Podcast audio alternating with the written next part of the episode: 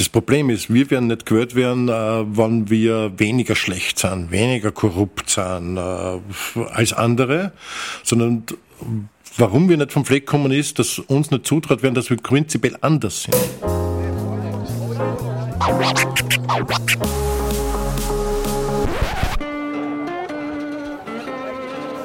Liebe Hörerinnen und Hörer, herzlich willkommen im Zack Zack Nachtclub. Jeden Donnerstag ab 22 Uhr machen wir die Nacht zum Tag. Ungezwungen, persönlich und mit Open End. Schön, dass ihr heute dabei seid.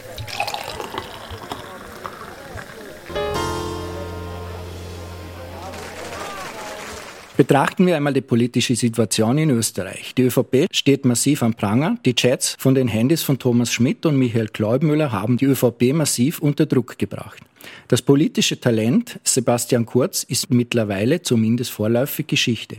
Die Inseratenaffäre zeigt, in welchen Schwierigkeiten dank ÖVP-Ministerien die österreichische Presselandschaft steckt. Die ÖVP erhält als Auszeichnung nun auch noch einen eigenen Korruptionsausschuss. Das System Pilnacek in der Justiz ist zumindest teilweise implodiert mit der faktischen Macht der Landeshauptleute, die alles besser wissen und nach Gutsherrenart in die Politik eingreifen. Die sind auch wieder zurück und das großflächige Versagen in der Corona-Krise, das steht auch noch zur Debatte. Mindestens zehnmal wurde von der ÖVP die Pandemie beendet erklärt.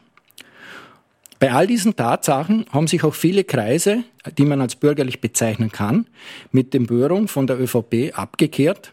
Sie sind immerhin von 37,5 Prozent der letzten Nationalratswahl auf 24 gefallen.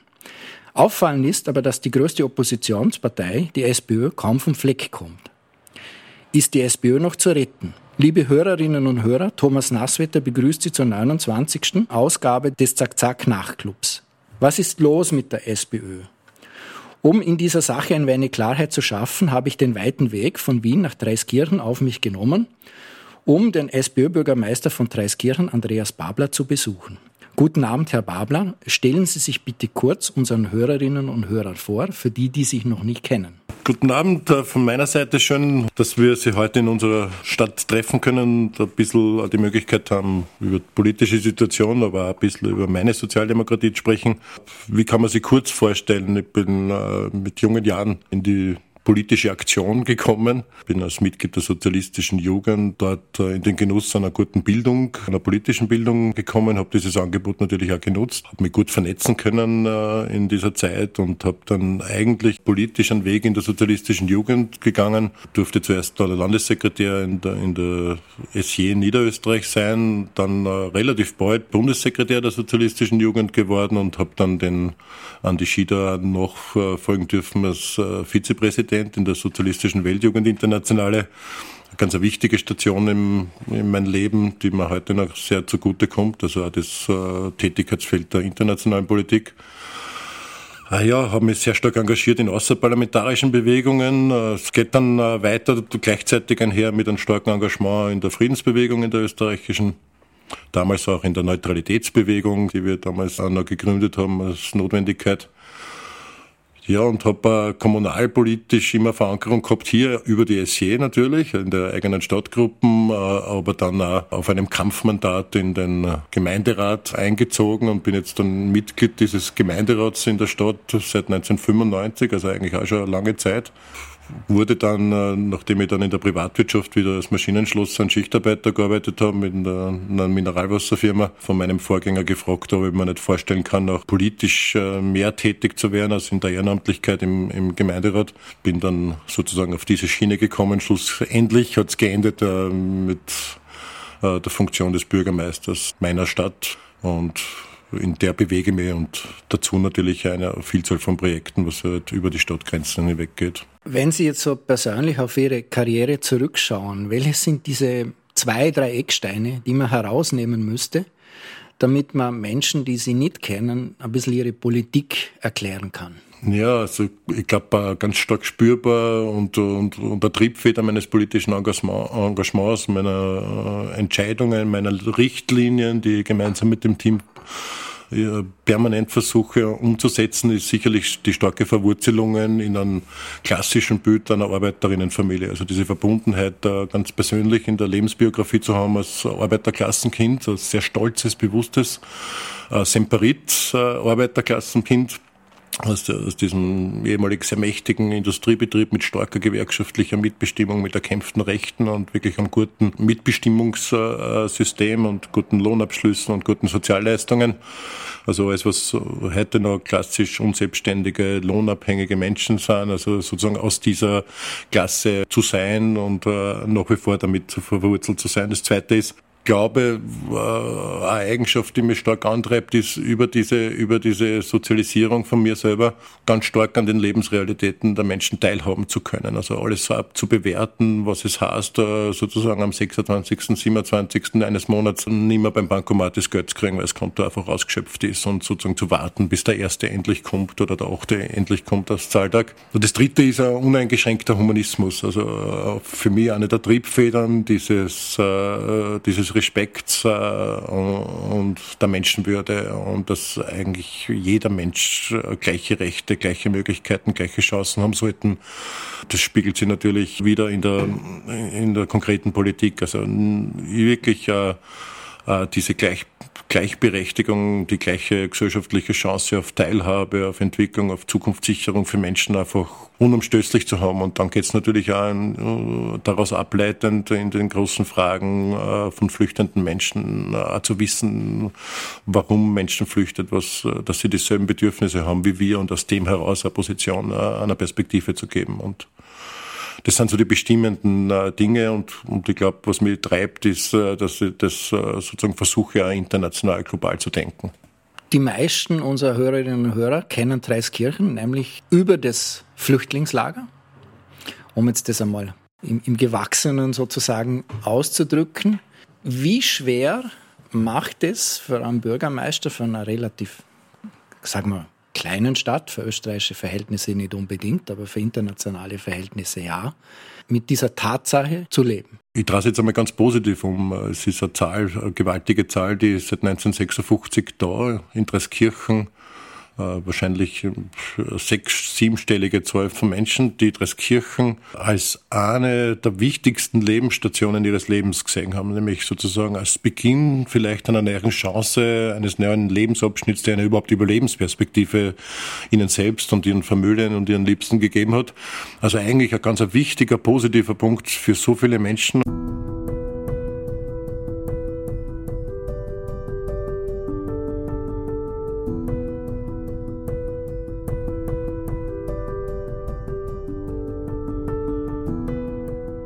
In Dreiskirchen ist eine von zwei Erstaufnahmestellen für AsylwerberInnen in Österreich angesiedelt. Die Erstaufnahmestelle Dreiskirchen, die vom Bundesministerium für Inneres verwaltet wird.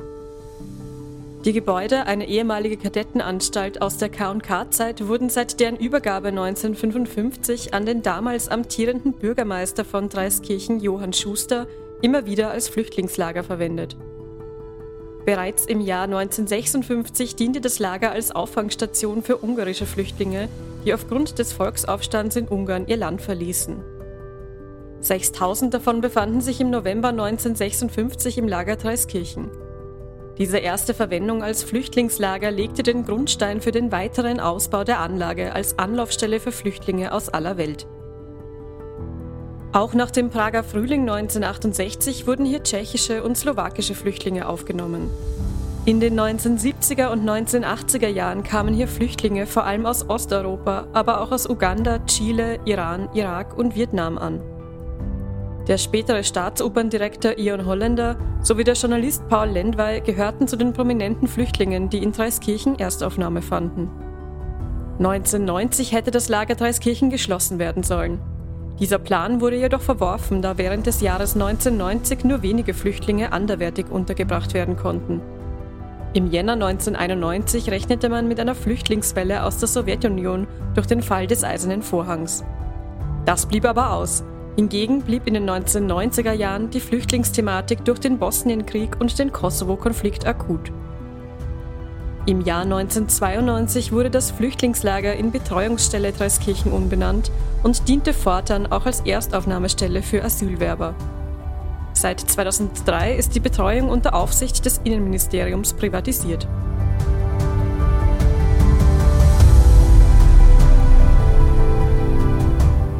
Man redet immer nur über die berühmten, die da waren. Das sind einige wenige, aber in der Masse der anonymen Menschen, die wir nicht benennen können, äh, wirklich Dreiskirchen der Staat in ein besseres, in ein menschlicheres äh, Leben war. Und da kann man als Stadt eigentlich einen positiven Zugang daraus äh, entwickeln, dass wir diese Stadt waren, die diesen neuen positiven Abschnitt in einer unglaublichen Zahl, also ich würde wirklich sagen in einer Millionenzahl, seit 1956 gegeben hat. Und das kann auch kollektiv mit Stolz erfüllen. Es sind nicht Aufgabenstellungen, Probleme, die auftauchen durch die Menschen, die da ankommen mit ihren Plastiksacken Problem, sondern durch die Art und Weise, wie beispielsweise die österreichische Bundesregierung und ganz massiv natürlich auch immer das jeweilige Innenministerium mit diesen Menschen umgeht, äh, wie respektlos, wie wenig mit Menschenrechten versehen, hier Menschen wie eine Nummer, wie eine Zahl äh, sozusagen behandelt werden, schlecht versorgt werden. Und daraus die Probleme entstehen aus der Systematik politischer Entscheidungen. Und wir, glaube ich, es ganz geschickt geschafft haben. Es war eine der großen Aufgabenstellungen, weil es auch politisch so wichtig ist, zu sagen, es sind nicht die Menschen, sondern die Art und Weise, wie Menschen hier behandelt werden, die die Probleme und Aufgabenstellungen verursacht. Und insofern äh, geht es dann natürlich auch eine sprachliche äh, Sensitivität, die man haben muss. Also dass man nicht spricht von Entlastung einer Situation, weil das impliziert, dass Menschen eine Last sind, dass man nicht spricht von äh, Flüchtlingsfluten und Flüchtlingswellen, das mit Naturkatastrophen beigesetzt werden. Also da hat es noch viel, viel zu tun. Und ich habe versucht uh, zu appellieren und wir haben es geschafft, großartig solidarisch als Stadt, kann man erinnern, Wasser zu bringen, Menschen zu unterstützen in, in einer Situation, die sicherlich nicht einfach war, 2014 und 2015, einen neuen Geist zu machen und Jetzt sitzen wir da in meinem Büro und ich habe da ganz bewusst ein Plakat noch hängen, das wir gemeinsam ähm, mit äh, Kulturtreibenden und, Journalistinnen und einem großen Netzwerk aufgespannt haben. Auch einmal so eine kollektive Wertschätzung dieser Leistung gegenüber der Dreskirchner Bevölkerung, damals in Form eines riesigen Tagesevents mit künstlerischen Größen in, in Österreich. Also sagen Respekt, Anerkennung gegenüber der Dreskirchner Bevölkerung, die mit mir und mit uns diesen Weg gegangen ist. Sie haben vorher von Humanismus gesprochen, den Sie Ihrer Politik zugrunde legen. Wie schwer ist es Ihren Menschen in Ihrer Stadt, das zu vermitteln, so dass Sie das als positiv empfinden? Ja, sicher gibt es leichtere Aufgabenstellungen. Wir kennen sie ja, aber man oft als gallische Stadt hier bezeichnet werden in Österreich, wahrscheinlich oft in vielen Punkten zu Recht, nicht ganz entkoppeln von sozusagen produzierten Meinungen über den äh, Boulevard, über Stimmungen, die produziert worden sind den Populismus, das äh, absichtliche Schüren von politischen Kräften, äh, nämlich dann immer irgendjemanden an der Gruppe zu finden, auf die man auch betreten kann, äh, sozusagen als, als rein mechanisches Werkzeug politisch und wirklich menschenverachtend, dass man sich nicht ganz entkoppeln kann. Das heißt, natürlich wird es auch, findet es eine Abbildung auch manchmal in den Meinungen, die da gebildet werden, auch in der Dreiskirchner Bevölkerung. Und da gibt es zwei Zugänge. Erstens unbeirrbar selber diesen Humanismus beizubehalten, also ohne Abstriche. Der zweite Punkt ist, das hat mit einer politischen Überzeugung und Eigenschaft zu tun, das, was früher so aus diese Stammtischdiskussionen geführt worden sind, und im Wald gibt es die ja immer weniger, oder heurigen Diskussionen im Wald sind heute die Tankstellencafés, die sozusagen auch solche Treffpunkte worden sind, oder der Dialog auf der Straße oder in, in anderen Situationen. Klar zu werden, dass man dieselbe Sprache spricht. Ob wir jetzt hier in dem Podcast äh, sprechen, da wird es keine andere Sprache, keine andere Argumentationslinie geben, als wenn er eine halbe Stunde später jemanden trifft, der eigentlich einmal von der Grundstimmung sehr skeptisch gegenüber der Aufnahme von flüchtenden Menschen ist oder das ablehnt. Das heißt, ich habe äh, als Grundprinzip immer dieselbe Sprache und dieselbe Argumentation zu nehmen. Die stoßt auf Widerspruch, aber man darf nicht unterschätzen, das ist äh, äh auch etwas, was ich immer wieder in unseren Parteigremien weitergebe. Es zahlt sich aus, diese, diese Meinung zu haben, auch zu widersprechen. Es wird auch honoriert, sozusagen nicht sich mitzudrehen und seine Meinung zu haben, gepaart natürlich mit der Einschätzung, wenn man mit mir darüber diskutiert, dass ich sozusagen auch einen Blick über den Tellerrand habe, also was dann international da, dazu führt, dass Menschen da flüchten müssen. Und ich glaube, diese Paarung, dass äh, Leute das durchaus auch honorieren, äh, die mit mir gar nicht ursprünglich einer Meinung sind, äh, auch mit ihnen in den Widerspruch zu geben und nicht das ist Typische zu machen, ich sitze jetzt am Stammtisch und sage, ja, habt ihr eh recht, aber, ja, sondern dieses Ja, habt ihr eh recht nicht zu bringen, sondern einfach die Linie und die Sprache zu halten, egal ob man in einem großen Medium ist oder in einem Einzelgespräch. Und ich glaube, das ist die Chance, warum wir es schaffen. Sie haben jetzt ein bisschen durchblicken lassen, warum Sie erfolgreich sind. Und jetzt möchte ich den Sprung zum heutigen Thema machen. Was fällt der Bundes-SPÖ, das Sie haben? Wow, äh, eine pauschale Frage, die eigentlich gar nicht so pauschal ist, wenn man sie dann äh, lange beantworten wird.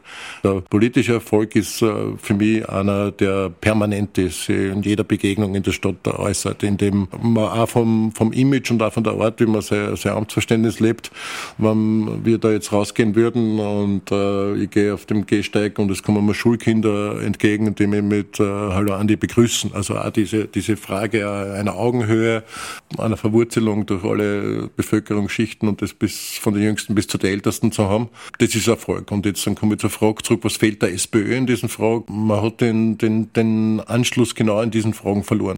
Teil auch des Gefüges zu sein, des Gesellschaftlichen. Klingt jetzt auch wie ein Pauschalsatz, aber das hat natürlich mit der Entfremdung sozusagen als Interessensvertretung wahrgenommen zu werden in der arbeitenden Bevölkerung zu tun. Das kennt man natürlich aus diesen Wahlanalysen, wo halt dann äh, die klassischen äh, Industriebereiche, arbeitende Menschen aus dem Bereich dann ja klassisch überdurchschnittlich dann sie entfremdet haben und dann in einer langen Phase freiheitlich gewählt haben. Ähm, oder in den letzten Wahlen also, äh, durchaus äh, starke Gruppen äh, aus diesem Segment dann kurz gewählt haben. Also da ist sozusagen diese, diese Verwurzelung Teil dieser, dieser Bewegung zu sein weg.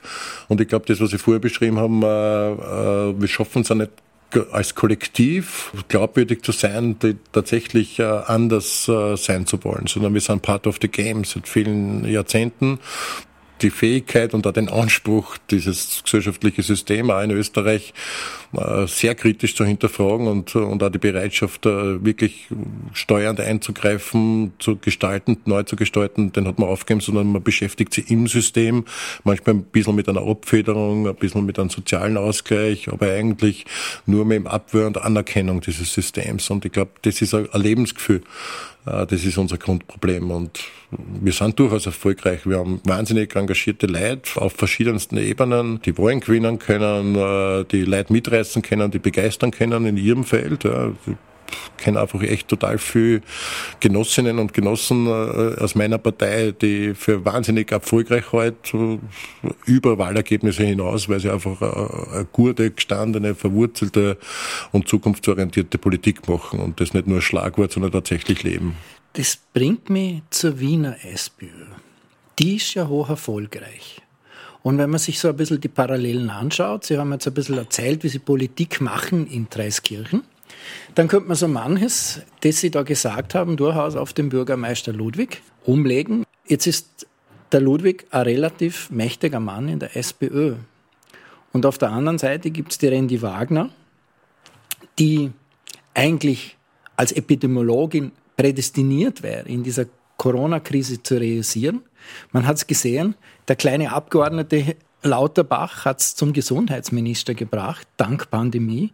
Und die Frau Rendi Wagner, die dümpelt in der Sonntagsfrage hinter einem Bundeskanzler Nehammer herum, also Stand Ende Februar, Profilumfrage. Wie kann man sich diese Tatsache erklären?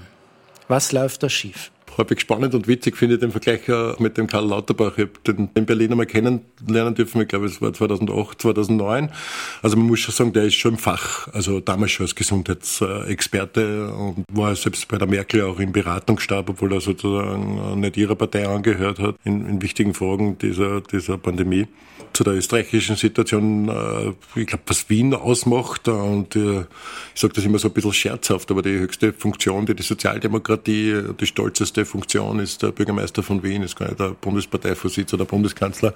Es hat mit einer Überzeugung und mit einer, mit einer wahnsinnigen Respekt vor der Geschichte Wiens an sich als rote Stadt zu tun. Wenn ich mich erinnere an, an, an Räumann, an die Mittel der Wohnbausteuer, die eingeführt worden sind, über die ersten Gesundheitsbäder, äh, über Julius Tandler und so weiter, also was die sozusagen an Richtung dieser Stadt, an Spirit und so, sozusagen auch Jahrzehnte zurück verwurzelt mitgegeben haben und die eigentlich über alle Perioden der jeweiligen Bürgermeister eigentlich eine Linie gehalten hat. Das hat man in der Pandemie gesehen und der, der, der Grundsatz, der mir eint äh, bis heute und äh, das, glaube ich, es einen guten Ansatz gibt, der tief sozialistisch, sozialdemokratisch ist, dass es nichts Wichtigeres gibt, das Gesundheit von Menschen zu schützen. Es gibt doch gar nichts Höheres. Und der ist verwurzelt äh, äh, beispielsweise in dem Bereich, dass die Stadt Wien schon geschaut hat immer und jetzt wird es auch sichtbar in den Fragen der Spitalskapazitäten, in der Frage der äh, Möglichkeiten, Menschen zu helfen. Und man, man sich manche andere aus anderen Bundesländern manchmal wichtig gemacht haben, Vorschläge zur Lockerung beispielsweise gegen den Wiener Weg gewählt haben, dann hat man schon wissen müssen, dass im AKH aus ihrem Land auch irgendwie Leute im Intensiv gegen sind, weil die Stadt Wien die halt solidarisch mitversorgen hat können. Dann gibt es in Wien einen wahnsinnig starken Zugang beispielsweise zu sozialen Wohnbau, also das Recht auf leistbare Wohnungen. Das ist ein Grundrecht für die Sozialdemokratie unumstößlich und hat verhindert, äh, beispielsweise, dass wir es so wie in anderen Metropolen in Europa beispielsweise oder wahrscheinlich auch global in den Metropolen, dass es einen wahnsinnigen, sehr verführerischen Ausverkauf hat mit einmalig großen Cash-Gewinnen an private Investoren. Und das beantwortet aber meine Frage nicht so wirklich. Sie haben jetzt sehr viel über Wien geredet, das ist alles sehr nachvollziehbar. Über das Burgenland bin ich nicht gefragt worden. ja. Da werde ich Sie auch nicht fragen. Glauben Sie, das würde jetzt das ein bisschen implizieren, was Sie gesagt haben, kann man das, was Sie jetzt gesagt haben, auf die Bundesebene umlegen? Oder muss man da noch was anderes tun? Es ist viel zu tun. Ich meine, Wien hat Grundgerüste einer Sozialdemokratie. Muss man ja nicht neu erfinden, das sollte ja eine Grundvoraussetzung sein.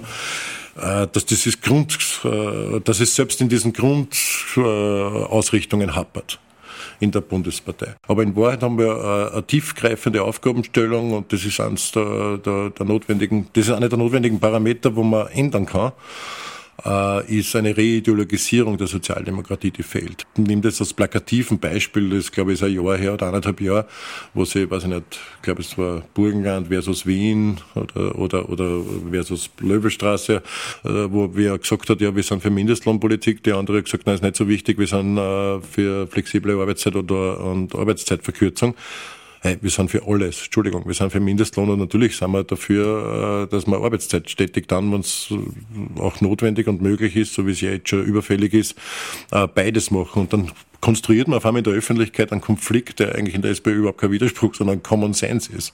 Ich glaube, bis auf den Wolfgang Katzian hat das aber dann niemand äh, sozusagen auch benennt, dass das eigentlich eine schwachsinnige Diskussion ist. Es zeigt aber, dass diese Notwendigkeit einer Reideologisierung der Bewegung, und das meine ich jetzt sehr positiv besetzt, eine Grundvoraussetzung ist, um, um sozusagen diese, diese Grundgerüste in eine moderne Jetztzeit äh, zu transferieren. Das ist eine Riesenaufgabenstellung und man kann es punktuell äh, in vielen Punkten machen. Es ist nicht eine sozialdemokratisch-sozialistische Idee, Mehrwertsteuer zu senken, äh, nämlich die dann effektiv ja Großverbrauchern von Energie beispielsweise mehr, viel mehr bringen wird und überhaupt keinen Lenkungseffekt im Großen hätte. Gescheiter wird, äh, wäre sozusagen über die Umverteilung, über äh, dort das Geld zu nehmen, wo es ist und wo es nicht besteuert wird und die Zahlen sind eher am Tisch, äh, Lenkungseffekte machen, das einfach äh, Recht auf äh, leistbares Wohnen und Energie zum Beispiel dann finanziert wird damit. Ich habe im Vorfeld von diesem Interview mir ein bisschen beraten mit unserem stellvertretenden Chefredakteur, dem Ben Weiser, und der hat gemeint, ich bin jetzt sehr provokant, wenn die ÖVP eine Familie ist, dann ist die SPÖ eine Patchwork-Familie, bei denen die meisten nichts miteinander zu tun haben wollen. Muss ich, muss ich dem Ben Weiser widersprechen? Also ich habe ganz andere Erfahrung und lebe sie auch in der Sozialdemokratie. Ich bin gut gebucht und ich mache das auch total gerne. Es ist auch keine Beschwerde, sondern im Gegenteil, für mich ist es eher eine große, große Ehre, oft angefragt zu werden. Und jetzt bin ich gerade ein bisschen unterstützend, beispielsweise im Gemeinderatswahlkampf in Tirol ist nicht meine Aufgabe als Bürgermeister jetzt vordergründig, aber ich mache das. Ich fahre zu Jahreshauptversammlungen, ich fahre zu Kundgebungen, spreche gerne bei 1. Mai-Veranstaltungen, Fackelzügen, wo man eingeladen wird, fahre zu Jahreshauptversammlungen und bin natürlich dadurch, dass ich halt äh, mit der SE gemeinsam halt eine lange Verwurzelung haben, wahnsinnig gut vernetzt von Vorarlberg bis, äh, bis Wien. Und ich nehme das ganz anders wahr. Also das, man will schon miteinander was zu tun haben. Also das ist eine andere Realität, die ich spüre.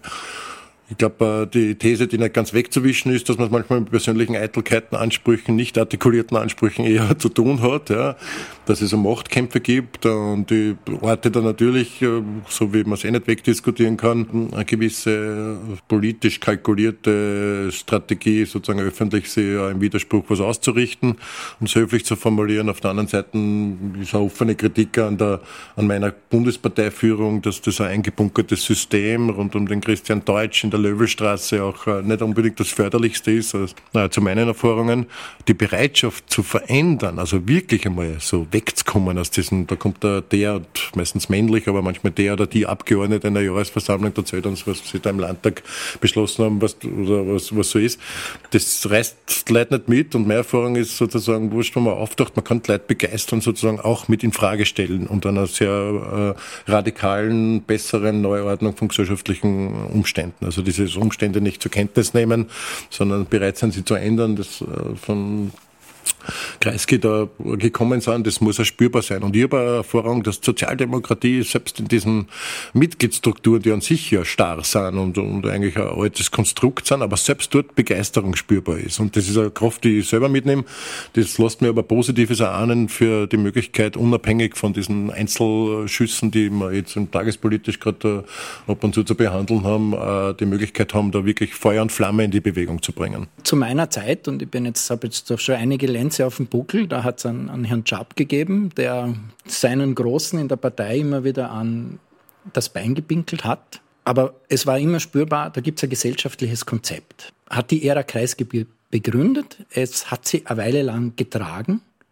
Jetzt steckt Österreich doch im selben konservativen Mief, den wir zu Beginn der Ära Kreisgebiet hatten.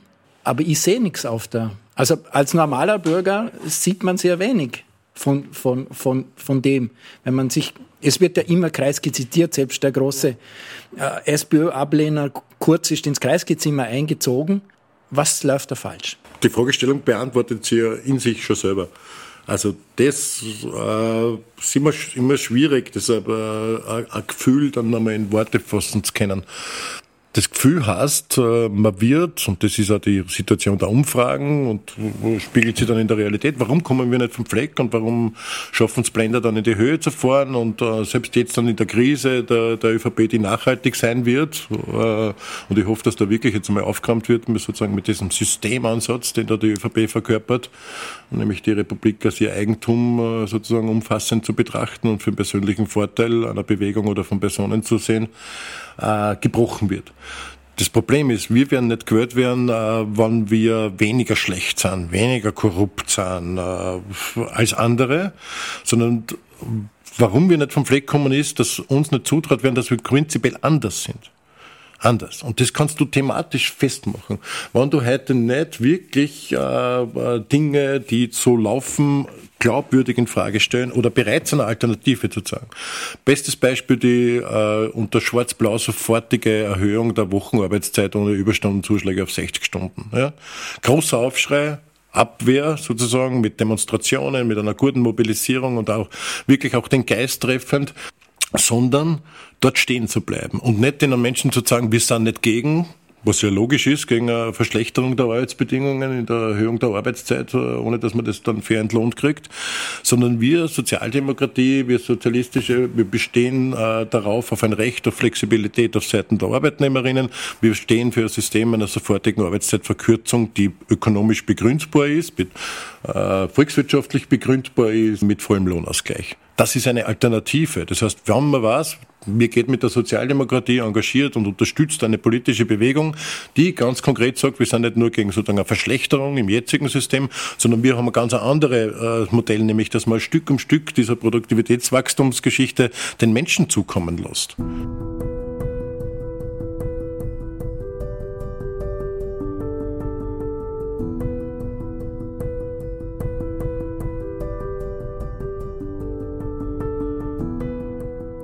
Woher nahm die Sozialdemokratie, die schließlich keine Initiative von Eliten war und die über Ressourcen wie Reichtum, Wissen, Macht und Reputation nur sehr bedingt verfügte, historisch die Kraft zu den großen Leistungen? Eine Antwort unter mehreren möglichen? Der Sozialdemokratie gelang lange das Kunststück, einerseits handfest und effektiv die Interessen der schlechter gestellten, ärmeren, schwächeren sozialen Existenzen, der breiten Bevölkerung und besonders der Arbeiter zu vertreten und andererseits einen Teil der Mittel- und Oberschicht, den progressiven Teil des Bürgertums anzusprechen. Dies gelang ihr, indem sie natürlich das Soziale, die Arbeit, die Nöte und Ansprüche der breiten Bevölkerung betonte aber zugleich programmatisch und strategisch immer weit darüber hinausgriff. Und auch indem sie gesamtgesellschaftliche Verantwortung schultete und sich um Freiheit, Vernunft und Fortschritt in vielen Lebensbereichen kümmerte. Auch in der Kultur, im intellektuellen Leben und in der Außenpolitik. Der SPD gelang dieser Spagat, sie war keine Partei der Extreme, sondern die Partei der Vermittlung par excellence. Das machte sie zu der zivilisierenden Kraft, die sie lange war aus Die gegenwärtige Krise der Sozialdemokratie, eine historische Perspektive von Jürgen Kotzka.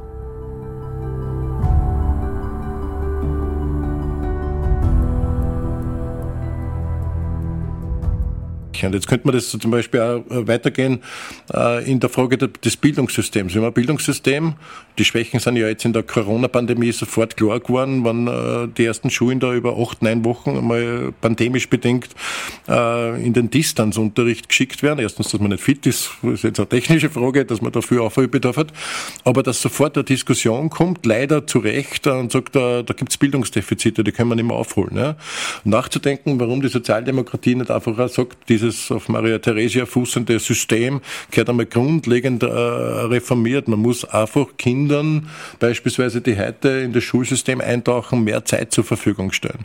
Einfach die Gesamtschulzeit, die äh, Pflichtschulzeit, wie man es früher äh, mündlicher sagt, einfach auch zu verlängern. Wenn wir zwar heute da sitzen in ungefähr einer gleichen Altersgeneration, ja, dann ist unsere Volksschulzeit äh, über 40 Jahre her. Äh, aber wenn ich mir anschaue, was heute meine Tochtergeneration äh, in der Volksschule an Lerninhalten in diesen vier Jahren reingepresst kriegt, äh, sozusagen an, an Aufgabenstellungen und das mit meiner vergleiche, dann muss sie all das lernen, was ich gelernt habe. Lesen, Schreiben, Rechnen, Sachunterricht, Werken, war, hat das glaube ich bei mir in der Kassen. Aber sie da Unzahl von vielen anderen Dingen. Fremdsprachen beginnen relativ äh, zeitig, soziale Kompetenzen, die sozusagen notwendigerweise eine. Und wir sehen natürlich in, im Messbau, auch im Anstieg äh, der Nachhilfestunden, die privat geleistet werden muss, dass dieses Schulsystem mit diesem Druck, mit diesem Lerndruck nicht umgehen kann. Das heißt, ich muss einfach einmal ein Jahr dazustellen. Jetzt die Pandemie wäre eine Chance gewesen, eine Gesellschaft zu skizzieren, wie die nach der Pandemie ausschauen soll. Ich, sag, ich sag's nochmal ganz schriftlich, das wäre eine Win-Win-Win-Situation. Für Pädagoginnen, die nicht in vier Jahren alles einpressen müssen, für die Kinder, die diesen Druck nicht haben und auch für die Eltern, die sozusagen nicht schauen müssen, wie es außerhalb der schulischen Einrichtungen umgehen können. Und jetzt kommen in den ökologischen Fragen, äh, die äh, top sind. Also da braucht's Einschnitte und nicht Abmilderung von System, sondern Systemumkehr in vielen Fragen. Also wirklich drastische Einschnitte und ich glaube, diese Fragen, Alternativen zu wählen, heißt da, dass man auf den Fleck kommt. Nur weniger schlecht zu sein oder gerade jetzt nicht part of the game zu sein, das ist zu wenig. Diese Themen sind alle nicht neu. Hat das was damit zu tun, dass, dass diese persönlichen Geschichten, Sie haben das Wort Deutsch vorher benutzt, ich möchte mich da jetzt nicht so tief in die Niederungen der Parteipolitik begeben, aber verhindert sozusagen dieses alte Denken, dieses Verteilen, Verpfründen, das sich festsetzen, das, was Sie jetzt auch der ÖVP vorgeworfen äh, haben und die ÖVP auch immer wieder der SPÖ vorwirft, verhindert das nicht etwas? Gibt es in der SPÖ keinen, der den Mut hat zu sagen, okay, lassen wir das weg und versuchen einen Neustart, weil die Zeit wäre ja günstig. Ich bin ein Neustartverfechter.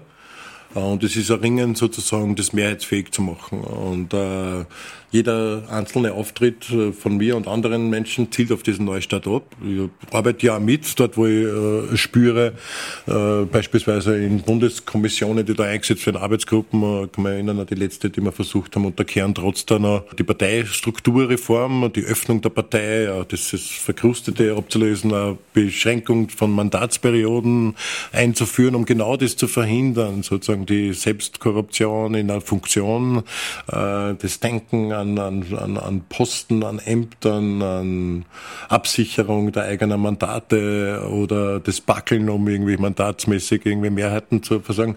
Das lehne ich zutiefst ab in diesen Fragen. Also, aber es ist ein Kampf innerhalb der Partei, um äh, diesen Neustart mehrheitsfähig zu machen. Ich wirb ganz offen dafür. Ich wirb äh, das bei all diesen Gesprächen mit allen möglichen Menschen äh, in der Sozialdemokratie. Äh, man wird nachvollziehen können, dass ich dieselben Gespräche mit, äh, mit Pamela führe, aber genauso, wenn ich mit anderen Leuten aus Bundesländern zusammen bin, dass ich das als Grundnotwendigkeit finde. Man kann sogar zwischendurch, zwischendurch einmal eine Wahl gewinnen und alle glauben, es ist wieder alles gut, ja, weil man halt gerade einmal ein gutes Thema oder gute, oder das Implodieren oder äh, ein, ein Niedergang einer, einer, einer anderen politischen Partei erlebt. Man kann es anders machen, ja, im Kleinen. Das Kirchen, wir haben schon gesagt, wir sind eine Stadt mit 20.000 Einwohnerinnen, ist jetzt nicht der Mörder, aber man kann vieles umlegen in der Parteireform. Wir haben einfach irgendwann einmal die Schnauze voll gehabt äh, von diesen Geschichten, wo wir gesagt haben, ja, wir arbeiten jetzt eh schon wieder an einer Parteireform und im Bund und dann im Land und so weiter und haben es einfach gemacht mit einer Urabstimmung, mit einer Doppelspitze, die eigentlich nicht vorgesehen wurde, also mit einer Frau und einem Mann, die, äh, die Partei mit einer äh, Abstimmung über alle Mitglieder. Ich habe es halt dann formal sozusagen mit der Partei auch so wählen müssen, dass man das dann noch im Nachhinein formal bestätigt hat, damit wir sozusagen nicht in einem Widerspruch sind. Wir haben äh, sich überlegt, dass diese klassischen Wohnortsektionen, die es über Jahrzehnte wahrscheinlich in ganz Österreich noch immer gibt, äh, ähm, aufgelöst gehören oder zumindest äh, nicht mehr priorisiert als Struktur erkannt wird, sondern dass wir thematisch aufmachen. Wir haben äh, Fokusgruppen in die Stadt gebracht, wir haben 60, 70 neue Leute innerhalb von einem Jahr dazu gebracht, die thematisch bei uns mit andocken, weil sie diese Kraft der Veränderung, die Dynamik äh, oder ihr Themenbereich einfach abgebildet sehen und auch eine Chance haben, sozusagen ihre Ideen auch tatsächlich dann verwirklicht zu kriegen. Das können wir halt garantieren mit einer Dreiviertelmehrheit, dass die Dinge, die sozusagen wir in einem offenen Prozess machen, äh, anders sind. Und ich glaube, das sind auch so kleine Rollmodels. Und so begreifen wir uns ja bei allen Maßnahmen, ob wir jetzt das bezahlte Papa-Monat einführen oder sonstige Geschichten, wo wir oder die Kindergärtnerinnen sozusagen auch äh, äh auf einmal in eine höhere Belohnungsgruppe als einzige stellen äh, mit einem Anspruch und, oder jetzt wieder äh, Betriebe aus der Privatwirtschaft vergesellschaftet haben und selber in der Stadt führen. Das ist schon ein Rollmodel und zack, dass es auch funktionieren kann, volkswirtschaftlich vor allem auch.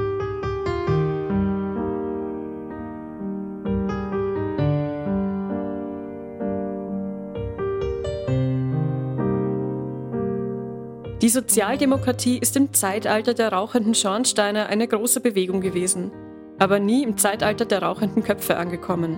Hannes Androsch, Kronenzeitung, Gesamtausgabe, 14.12.2019. Ja, inhaltlich äh, hat Hannes Androsch recht äh, äh, mit der Analyse. Also das ist ja unsere stetige, tägliche Aufgabenstellung, die wir haben in der Sozialdemokratie. Das, was ich einfordere, an, an Entwicklung, dass man diesen Prozess einfach auch in einer modernen Interessensvertretung einer sozialistischen spürbar macht. Persönlich merke ich genau an, dass halt André in seiner politischen aktiven Zeit eher Part of the Game war und auch nicht unbedingt einer, der die gesellschaftlichen, ökonomischen Verhältnisse zum Tanzen bringen wollte. Und wir haben natürlich noch eine schlechte äh, Geschichte in der Stadt äh, über die Verscherbelung der Semperitwerke, wo André nicht ganz unbeteiligt war, an die deutsche Kontinental mit all den Spätfolgen. Also insofern äh, würde den André bei aller Wertschätzung natürlich auch zu seinen sozialdemokratischen äh, Funktionsdauern und da im Bildungsbereich äh, da auch kritisch hinterfragen. Aber das Zitat an sich ist natürlich richtig.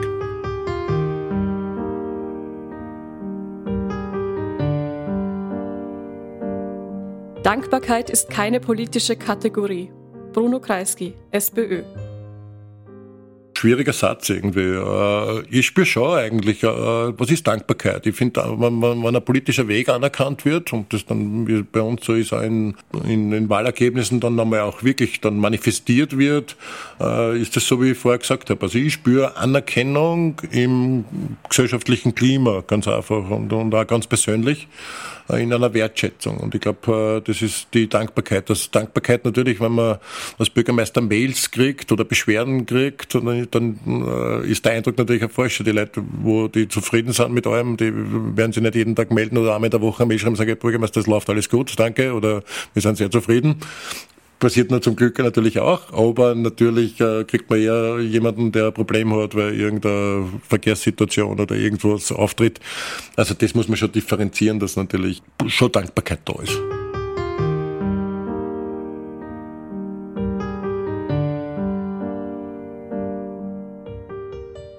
Die Alternative der Zukunft heißt nicht Kapitalismus oder Sozialismus. Diese Schlacht ist geschlagen. Den Kapitalismus haben wir überwunden. Helmut Kohl, ehemaliger deutscher Bundeskanzler CDU. Also ich glaube, äh, es führt gar keine Alternative vorbei, äh, für eine sozialistischere Gesellschaftsordnung zu kämpfen. Und das meine ich total positiv für einen Gewinn an Lebensqualität äh, und Sicherheit und Lebensperspektive für die vielen in dieser Welt. Äh, und gerade jetzt noch einmal verschärft, nämlich nicht nur in der direkten Ausbeutung der Menschen, die es gibt, ob man jetzt ein äh, Supermarkt Angestellter ist, im Pflegebereich arbeitet, klassischer Industriearbeiterin ist, im kapitalistischen Bildungsprozess von klein auf eingezwungen wird, äh, äh, sondern einmal mit dieser großen Verschärfung der dramatischen Erderhitzung. Das heißt also so in dieser Radikalität, wie wir immer eintreten müssten und äh, auch geschichtlich äh, zum Glück auch oft gezeigt haben, dass man die Lebensrealitäten der Menschen im Arbeitsprozess und in, äh, in ihrem Wohnprozess, in der Gesundheitsversorgung, müssen wir jetzt die Lebensgrundlage äh, als so dramatisch radikal schützen. Und das geht am besten in einer Gesellschaftsformation, wo eigentlich die Meinung der vielen zählt und nicht die einiger weniger, die halt viel besitzen zählt und die halt äh, die politischen Systeme dem nach sich untertan gemacht haben und umgekehrt die politischen Systeme auch diesem System dienen.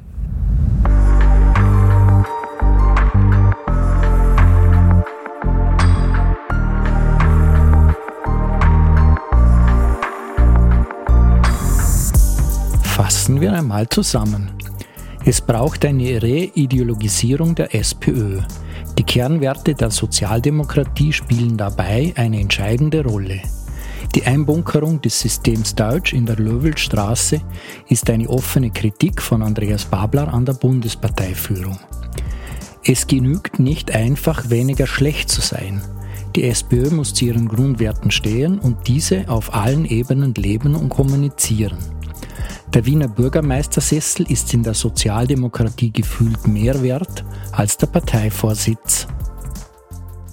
Zum Schluss wagen wir noch den Blick in die Zukunft. Schauen wir die nächsten zwei bis fünf Jahre bei Ihnen als Politiker an. Wo werden Sie in zwei Jahren stehen? Wo werden Sie in fünf Jahren stehen? Ich glaube, sollte da nicht irgendwie ganz überraschende Wende in irgendeiner Frage kommen, äh, würde ziemlich sicher da als Bürgermeister tätig sein wollen und äh, das auch weiter tun. Äh, wir haben ein wahnsinnig tolles Team. Es macht einfach Spaß. Ich habe ein Umfeld, das immer besser und immer dynamischer Projekte, Verbesserungen laufend in allen Bereichen auf den Tisch bringt. Macht wahnsinnig Spaß. Also habe natürlich äh, die Perspektive in dieser Heimatstadt ist für mich ganz eine wahnsinnig starke äh, Bindung, die ich habe zu dieser Stadt. Ja. Und es ist ein großes Privileg, äh, in einer Stadt tätig sein zu können, weil natürlich, muss ich auch sagen, man einfach gestalten kann und sozusagen auch tatsächlich umsetzen kann in einer relativ äh, guten äh, Art und Weise, nämlich äh, Programmatik zu haben, eine gesellschaftliche Überzeugung zu haben, ich glaube, das macht uns wert in Richtung der Sozialdemokratie gedacht. Ich glaube, dass das Kirchen tatsächlich, das mm, man ist schon bei aller nüchternen Distanziertheit, eine sehr wichtige Rolle auch für die Sozialdemokratie äh, darstellen kann, weil man halt versucht, da zu sagen, dass man, wenn man anders ist, wenn man als Alternative sie präsentiert und nicht alle Umstände einfach hinnimmt und versucht, da drinnen irgendwie was zu basteln, glaube ich, wahrgenommen wird, so wie wir heute auch die Möglichkeit haben, da ein Interview zu führen, ist ja auch nicht selbstverständlich. Äh, und eine wichtige Rolle sozusagen als, äh, als Role Model auch für Sozialdemokratie Relausch in einigen Bereichen äh, sein kann. Und äh, persönlich arbeite ich ja mit. Also ich meine, bin immer äh, dabei, wenn es auf der Bundesebene und Landesebene da äh, Zukunftsdiskussionen, Strukturdiskussionen, politische Prozesse gibt. So bin ich Part äh, dabei, vor sehr stark raus, dass Vernetzung vertieft wird. Versuche, weiß auch, dass ich persönlich auch relativ von großen Einfluss äh, habe, was sozusagen auch in der Stimmung der Sozialdemokratie in den Bundesländern, dort wo man halt auftritt und so weiter hat. Also ich glaube, das ist auch eh schon eine sehr gewichtige Rolle, die eine große Aufgabe und eine Verantwortung ist. Also ich spiele das auch nicht runter und sage, das ist jetzt eigentlich nur so nebenbei. Also ich glaube, das nehme ich schon ernst und äh, ich glaube, so werden wir in zwei bis fünf Jahren vielleicht miteinander sitzen können. Vielen Dank, Herr Babler, für dieses Interview. Liebe Hörerinnen und Hörer, ich bedanke mich recht herzlich fürs Zuhören. Wenn es Ihnen gefallen hat, dann streamen Sie uns auch nächstes Mal wieder. Mein Name ist Thomas Nasswetter, gesprochen hat Stefanie Marek. Ich wünsche Ihnen eine gute Nacht und bleiben Sie uns gewogen.